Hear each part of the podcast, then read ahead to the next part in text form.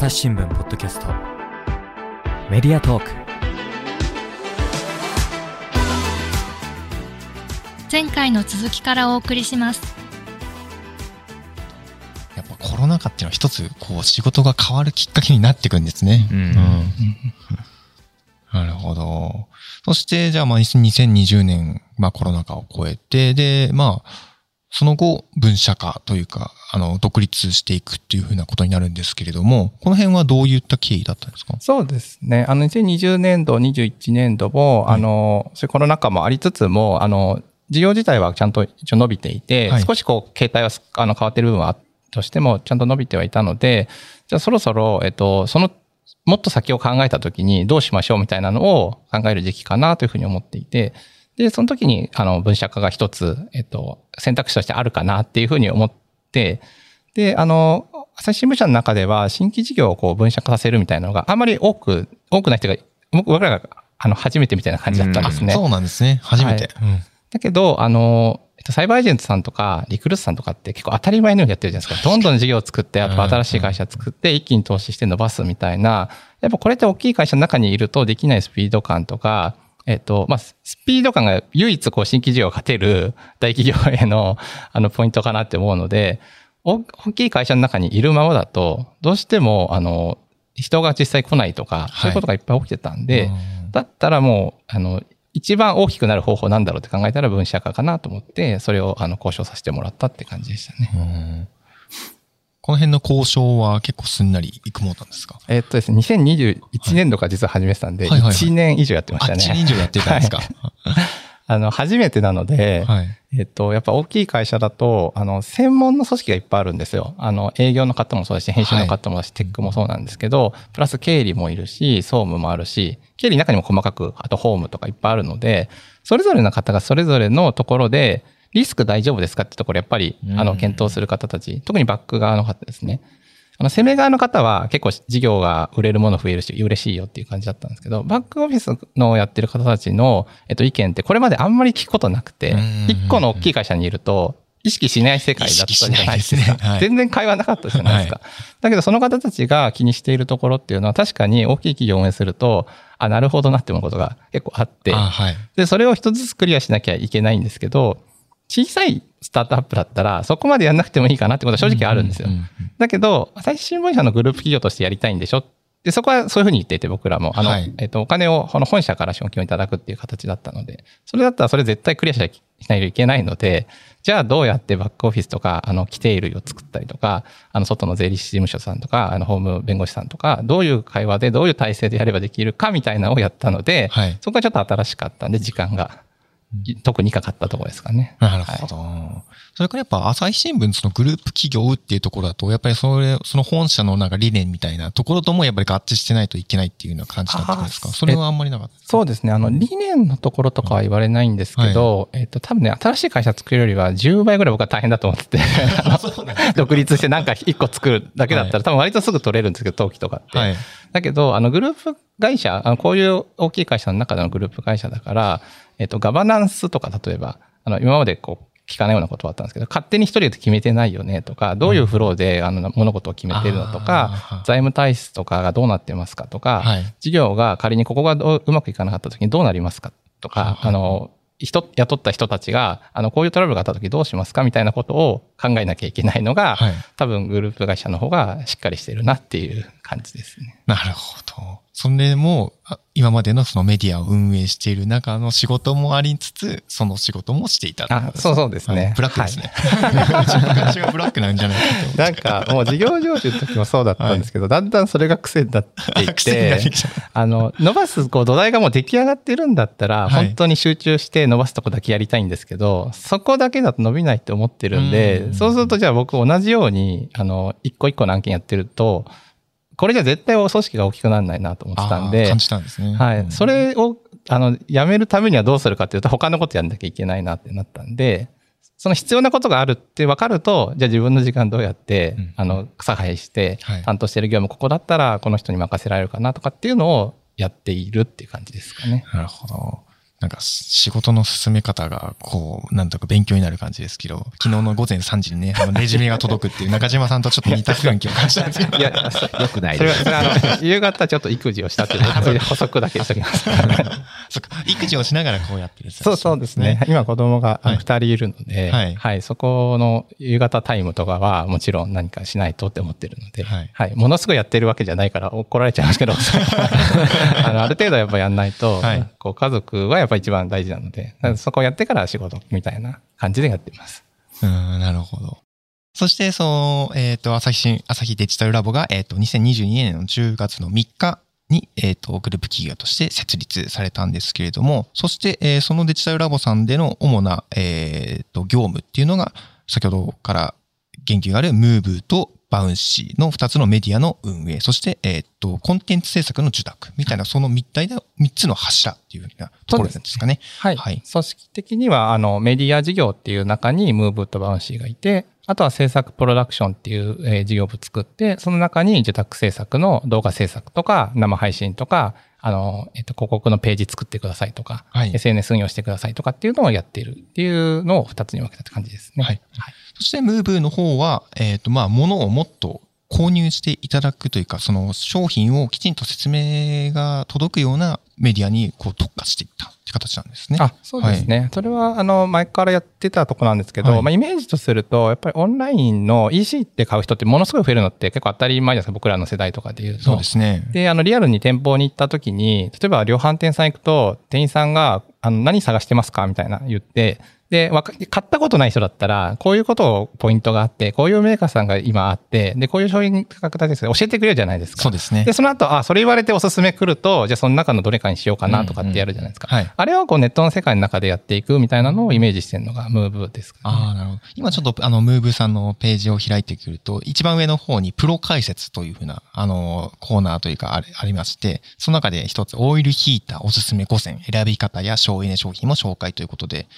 この方は、えっと、技術系家電ライターの藤山さん。うんうんこの、あの、外部ライターのさんの方が主に記事を書いてるって感じそうですね。。やっぱり家電とかって、あの、専門家の方の方がすごい詳しいところが。めちゃめちゃ詳しいですよねめちゃめちゃ詳しいんですよ、はい本当に。はいだから、一生懸命社員の人とか勉強してやるとしても、一個一個のことの歴史もすごいあるので、メーカーさんとか技術開発の。そはいそれはやっぱりとても自分たちで全部できるのは無理だなと思って、はいあの、専門の監修者さんをいっぱい探して、はいそういう方に、えっと、こういうポイントを、あの、書いてもらうよっていうところが、ユーザーにも響くし、あと、Google とかの検索的にもやっぱりそういうのを言って今、重視されてるのがあるので、あーまあ、そこ両方見て、これはやっぱり入れた方がいいねって言って、今強めてるところですね。この藤山さんという方は、それこそ、マツコの知らない世界に最多出場。ね、6回も出てますね。すごいですね。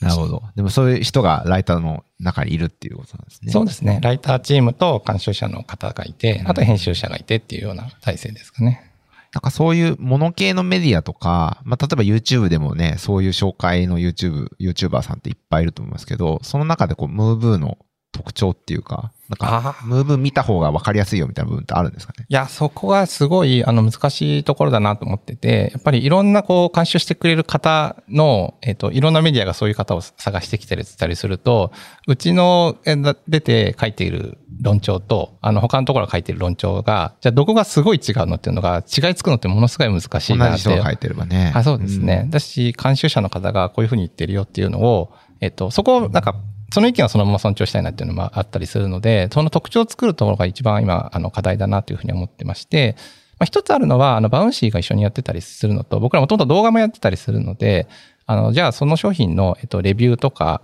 あの、動き方とか、how to みたいなところって動画すごい相性いいなと思ってて、それを組み合わせてやってるメディアっていうのはあんまりないかなと思ってたので、こうテキストメディアってやっぱテキストにすごいあの特化したあの体制が出来上がってるんで、うちらがやるんだったらそこの動画と組み合わせるとこかなっていうのが、そこ今、むしろ作ってる最中って感じですかね。そうですね。いや、私、なんかやっぱ、深田さんと一緒になんか同じラボでやってる時のイメージは、ムーブって動画メディアってイメージだったので、あ、そうなんですね。あの、ま、動画の、あの、なんかこう、自負の画像で動画がいっぱい動くみたいなメディアが、あの、バーってあるよみたいなイメージだったので、今、改めて見ると、かなりテキスト量が多くなってて、で、それもなんか過剰書きとか分かりやすくダイブしてて、で、そこにちゃんとその、もともと本流の動画メディアだったっていうところが、こう、位置づけられてるっていうところで、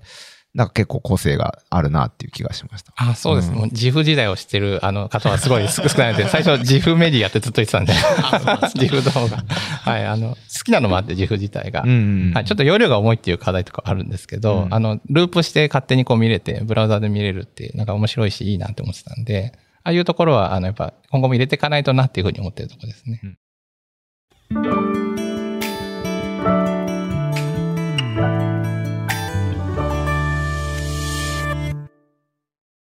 忙しい時でも大事なニュースはチェックしたい。それなら朝日新聞デジタルの紙面ビューアーとポッドキャストはどう？紙面なら見出しの大きさで大事なニュースが一目でわかるしポッドキャストは通勤中でもながら聞きできるよ。いつでもどこでも。朝日新聞。ただ今の場合、今のムーブさんのサイトだと、やっぱ画像をきちんとこうたくさん入れてますよね。あと、今開いてるページだと、それこそ冒頭の方にそのオイルヒーターのポイントっていうところで、えっ、と、4つぐらい箇条書きでそのメリット、デメリットとか分かりやすく書いてあって、もうすぐ下には、あの、EC サイトに飛べる、あの、何ですか、表が含めて、Amazon さんとか楽天市場に飛べるような、えっ、と、まあ、あの、クリックできるようなやつとかも、商品名とかサイズとか重量とか全部書いてあるようなやつとかがあったりとかして。やっぱり見てて分かりやすいですね。こういうふうなものを見て、というか先ほど、あの、おっしゃっていたような、その、家電量販店で、あの、説明を受けてるような感じのサイトの作りっていう感じですあね。そうですね、はい。その説明が多分一番わかりやすいかなと思ってて、い。うん。で、来る方ってこういうのをページ来てくれる方って、すごい詳しい方もいるし、そうでもないし、久しぶりに買うとか、もうはいバラバラじゃないですか。そうですね。そういう方が、あの、でも見てくれるのはやっぱ一個のコンテンツって考えると、どういう形だったら見てくれるかなっていういうのを試行錯誤してて、その中で例えばさっきの比較の表とか、はいまあ、ある程度分かってて、もうパッと見たい方を先に入れちゃった方がいいんじゃないかとかっていうのは、あの、サイトの中でのこう数字ですね。あの、どこまで見てるとか、えっと、どこでリーダーしてるとか、どこでクリックしてるとか、まあそういうところを見て UI をちょっと変えてってるみたいな感じですね。なるほど。あと、それから気になるしま、た気になる品、試しました。これもあるんですね。そうですね。それ全部できたらね、一番いいなと思うんですけど、はいすっごい時間かかるんで。ですよね。これ取り寄せるんですか？取り寄せる時もありますし、買う時もありますし、うんでどっちもって感じですね。うん。一つ今、に人気マウス30銭とかありまあ、す。はい。それは全部買って、あの、全部こう試しやってて、こうはい、批評、あレビュー系のあの雑誌とかってあるじゃないですか。ありましたねそういう昔はいことあの僕もすごい好きでよく見てるんですけど、うん。全部のこうスペック考えてやるみたいなやつって、やっぱ役立つなと思ってやったんですけど、やっぱ作るのすごい大変で、そうですよね、これ。あとマウスとかだとどんどん新しいの出るんで、じゃあどの時期にまた次やるみたいなのが、すごいなんか、あの雑誌の方ってどうやってるのかなっていつも思いながら自分たちもやってるって感じですね。うんでやっぱこの辺もやっぱこうコロナというかね、ガジェット周りっていうのはもちろん今求められているところですよね。そうですね。んはい。そこ、もともとずっとやってて、なんか、自分がすごい好きだったっていうのもあり、ありますし、まあ、その後は、あの、編集は別の方に任せてはいるんですけど、あの、その方たちもやっぱこういうの好きな方、結構ガジェット好きな方ってお多いじゃないですか。そうですねははいい。だから一つそこは強みでやってますね。なるほど。こういうそのネタの選び、選び方っていうのはどういうルートというかどういうふうな仕組みで今やってらっしゃるんですか？そうですね。えっ、と、大きいのは、あの、ムーブの方に関しては、やっぱ検索の今ところの流入っていうのは狙うっていうのが一つあるので、そうすると、あの、よくあるんですけど、検索のボリュームとかを調べて、じゃあどういう、えっ、と、検索ボリュームでどういうワードがあるっていうのは、これやっぱ世の中の人が入れてるニーズなので、じゃあそれって、えっ、と、多いってことは、まあそれぐらいライバルも増えるんですけど、あ、こういうニーズの人たちが多いんだね。じゃあこういうコンテンツ作っていこうかみたいな企画をしていって、で、その、えっ、と、ワードに対して、じゃあ、どういうとこだったら僕らのあの役に立つのかなみたいなのを企画を考えるって感じで、最初はこう検索のとこから始めるのが結構王道ですかね。あ、検索になるんですね。はいその他、ムーブーさんで今、なんかこう、面白いコンテンツみたいな、おすすめしたいなとか、なんかありますか？YouTube のやつとかは、まあ、あの、今そうですね、ちょうど、えっ、と、やってるのだと、あの、まあ、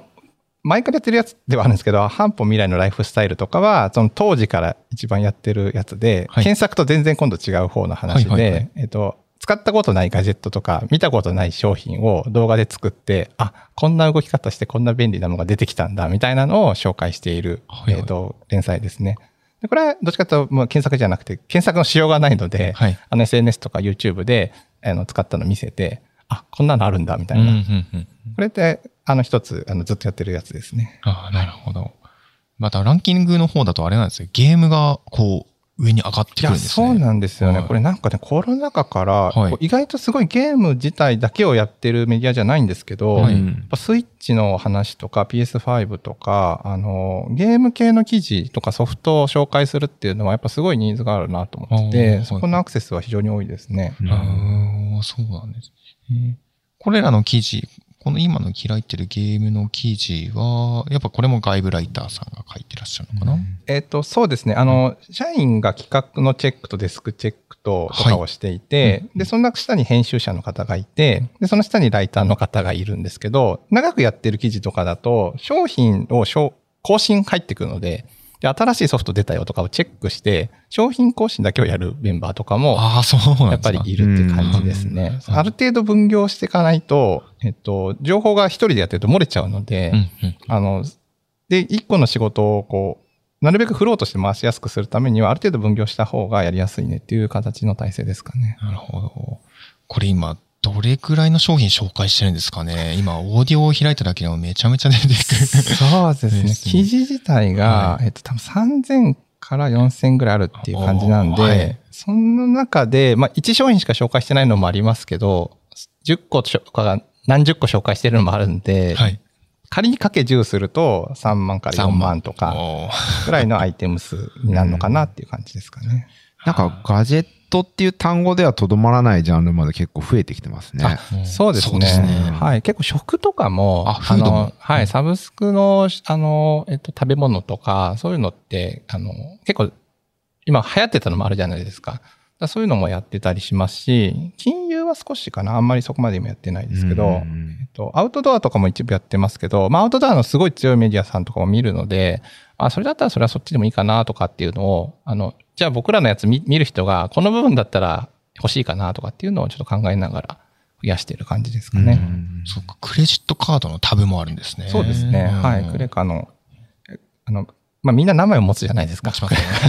結局どれが一番いいんだっていそうそう。一枚ででやる人多分いないと思うんで、はいあの平均ね、3、4枚らしいんですよ、今持ってる方で。すね。うんはい。だからそれを、じゃあ何と何と何持つといいよとかっていうのは、まあ必要なのかなって言ってやってるやつですね。なるほどやっぱこの辺、その、まあ、どんどんどんどん領域が広がっているところを見て、やっぱ、ね、皆さんが知りたいところに答えていこうっていう、そういうふうな姿勢なんですね、きっと。そうですね。あと、まあ、はい事業を拡大していくためには、えっと、やっぱり、あの、も持てる領域を増やしていったり、一回来てくれた人がリピートしてくれるためにはどうすればいいかっていうのを考えるのが、まあ、あの、一番王道かなって思うので、はいそこを、じゃあどういうところを広げていくと、あの、違和感なく、うんあのうん、えっと、ユーザーにとっても増やせるし、はいチームとしてもちゃんと作れるかっていうのを考える感じですかはいね。。ああ、なるほど。そして、バウンシーの方なんですけれども、こちらをまた開くと、またちょっとまた違う趣が、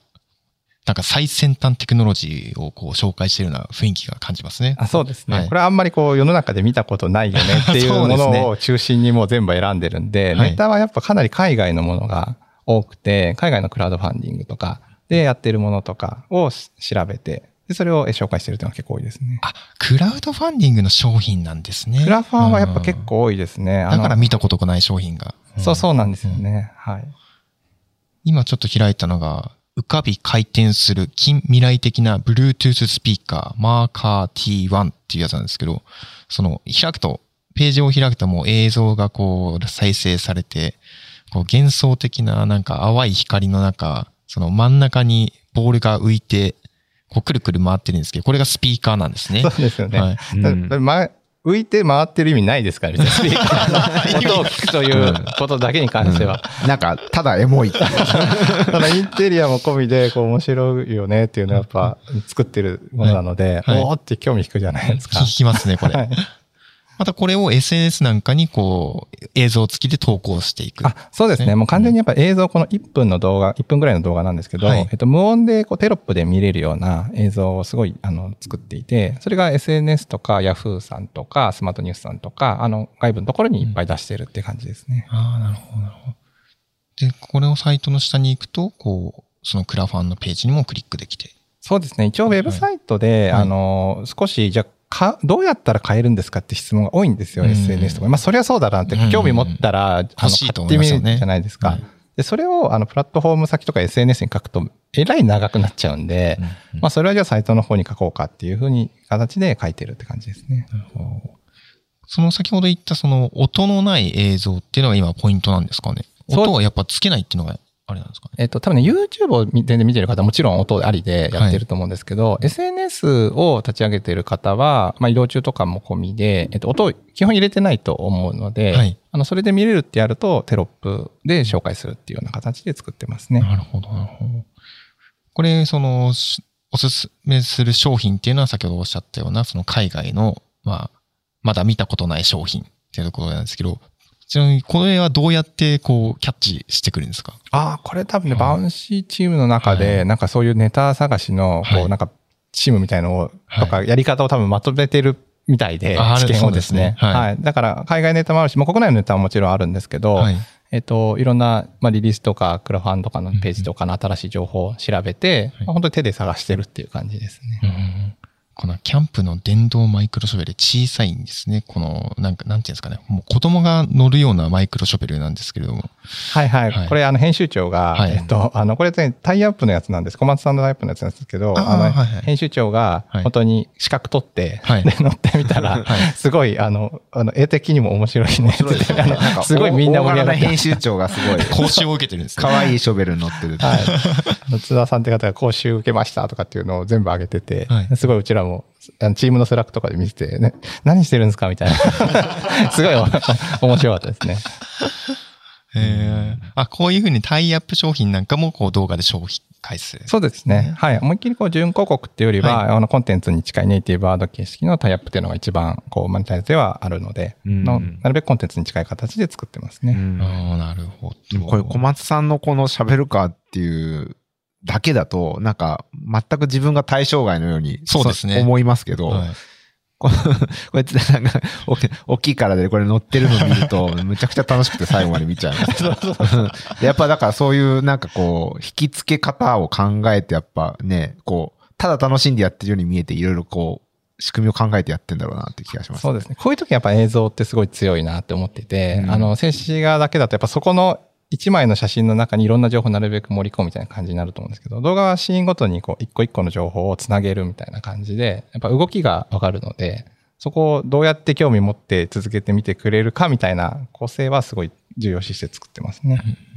この動画も、あの、バウンシーの中で作ってるんですか？そうです、そうです。はい。あの、バウンシーチームの中で全部作ってますね。ああの、えっと、海外のネタとかに関しては、はいえっと、CM の動画とかを、例えばクラウドファンディングさんとか作ってたりするんで、はいそれを、えっと、えーあの、権利だけ貸してくださいって、編集の権利だけお願いして、で、いいですよって言ってくれた方を編集だけやるっていうような形のパターンもあります。はい。あ全部撮影したら、すごーいや、い時間かかる。すごい大変ですよね、これも。うんうんこれログインできるモードもありますけど、ログインすると何が得なんですか、ああ、えっと、ま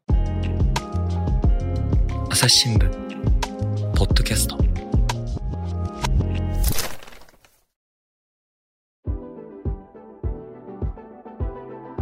朝日新聞ポッドキャスト。メディアトーク。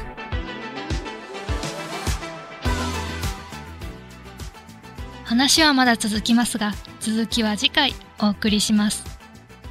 深田さん、最後に、えっ、と、告知というか何かお伝えしたいことございますでしょうか？はい、コーナーありがとうございます。はいじゃあ、あの、トークでも喋ってましたけど、やっぱ採用のところを増やしたいなっていうふうに思っているので、えっと、今回ここのポッドキャストの概要欄にも、あの、えっと、弊社のページを載せてもらえるってことなんで、そちらにあの問い合わせ先載せておきますので、さっき言った、えっと、領域、あの、プロダクトを作る人と、テックの人、セールスの人。で、あと編集作る方もやっぱすごい必要なので、あの、いろんな領域で、あ、この会社ちょっと面白いかもって思った方は、ぜひご連絡いただけると幸いです。はい。ぜひ、あのね、朝日デジタルラボに、あの、力を添えていただける人がいましたら、えっ、と、概要欄の方からご連絡してみてください。本日は深田さん、ありがとうございました。ありがとうございました。リスナーの皆様、最後までお聞きいただきありがとうございました。今後も番組を存続させていくために、えーお力添えをいただけると幸いです。お手持ちのアプリからフォローやレビューをお願いいたします。それからツイッターの方ではコミュニティもやっておりますので、お気軽にご参加ください。朝日新聞ポッドキャスト、飯沼正人がお送りいたしました。それではまたお聞きください。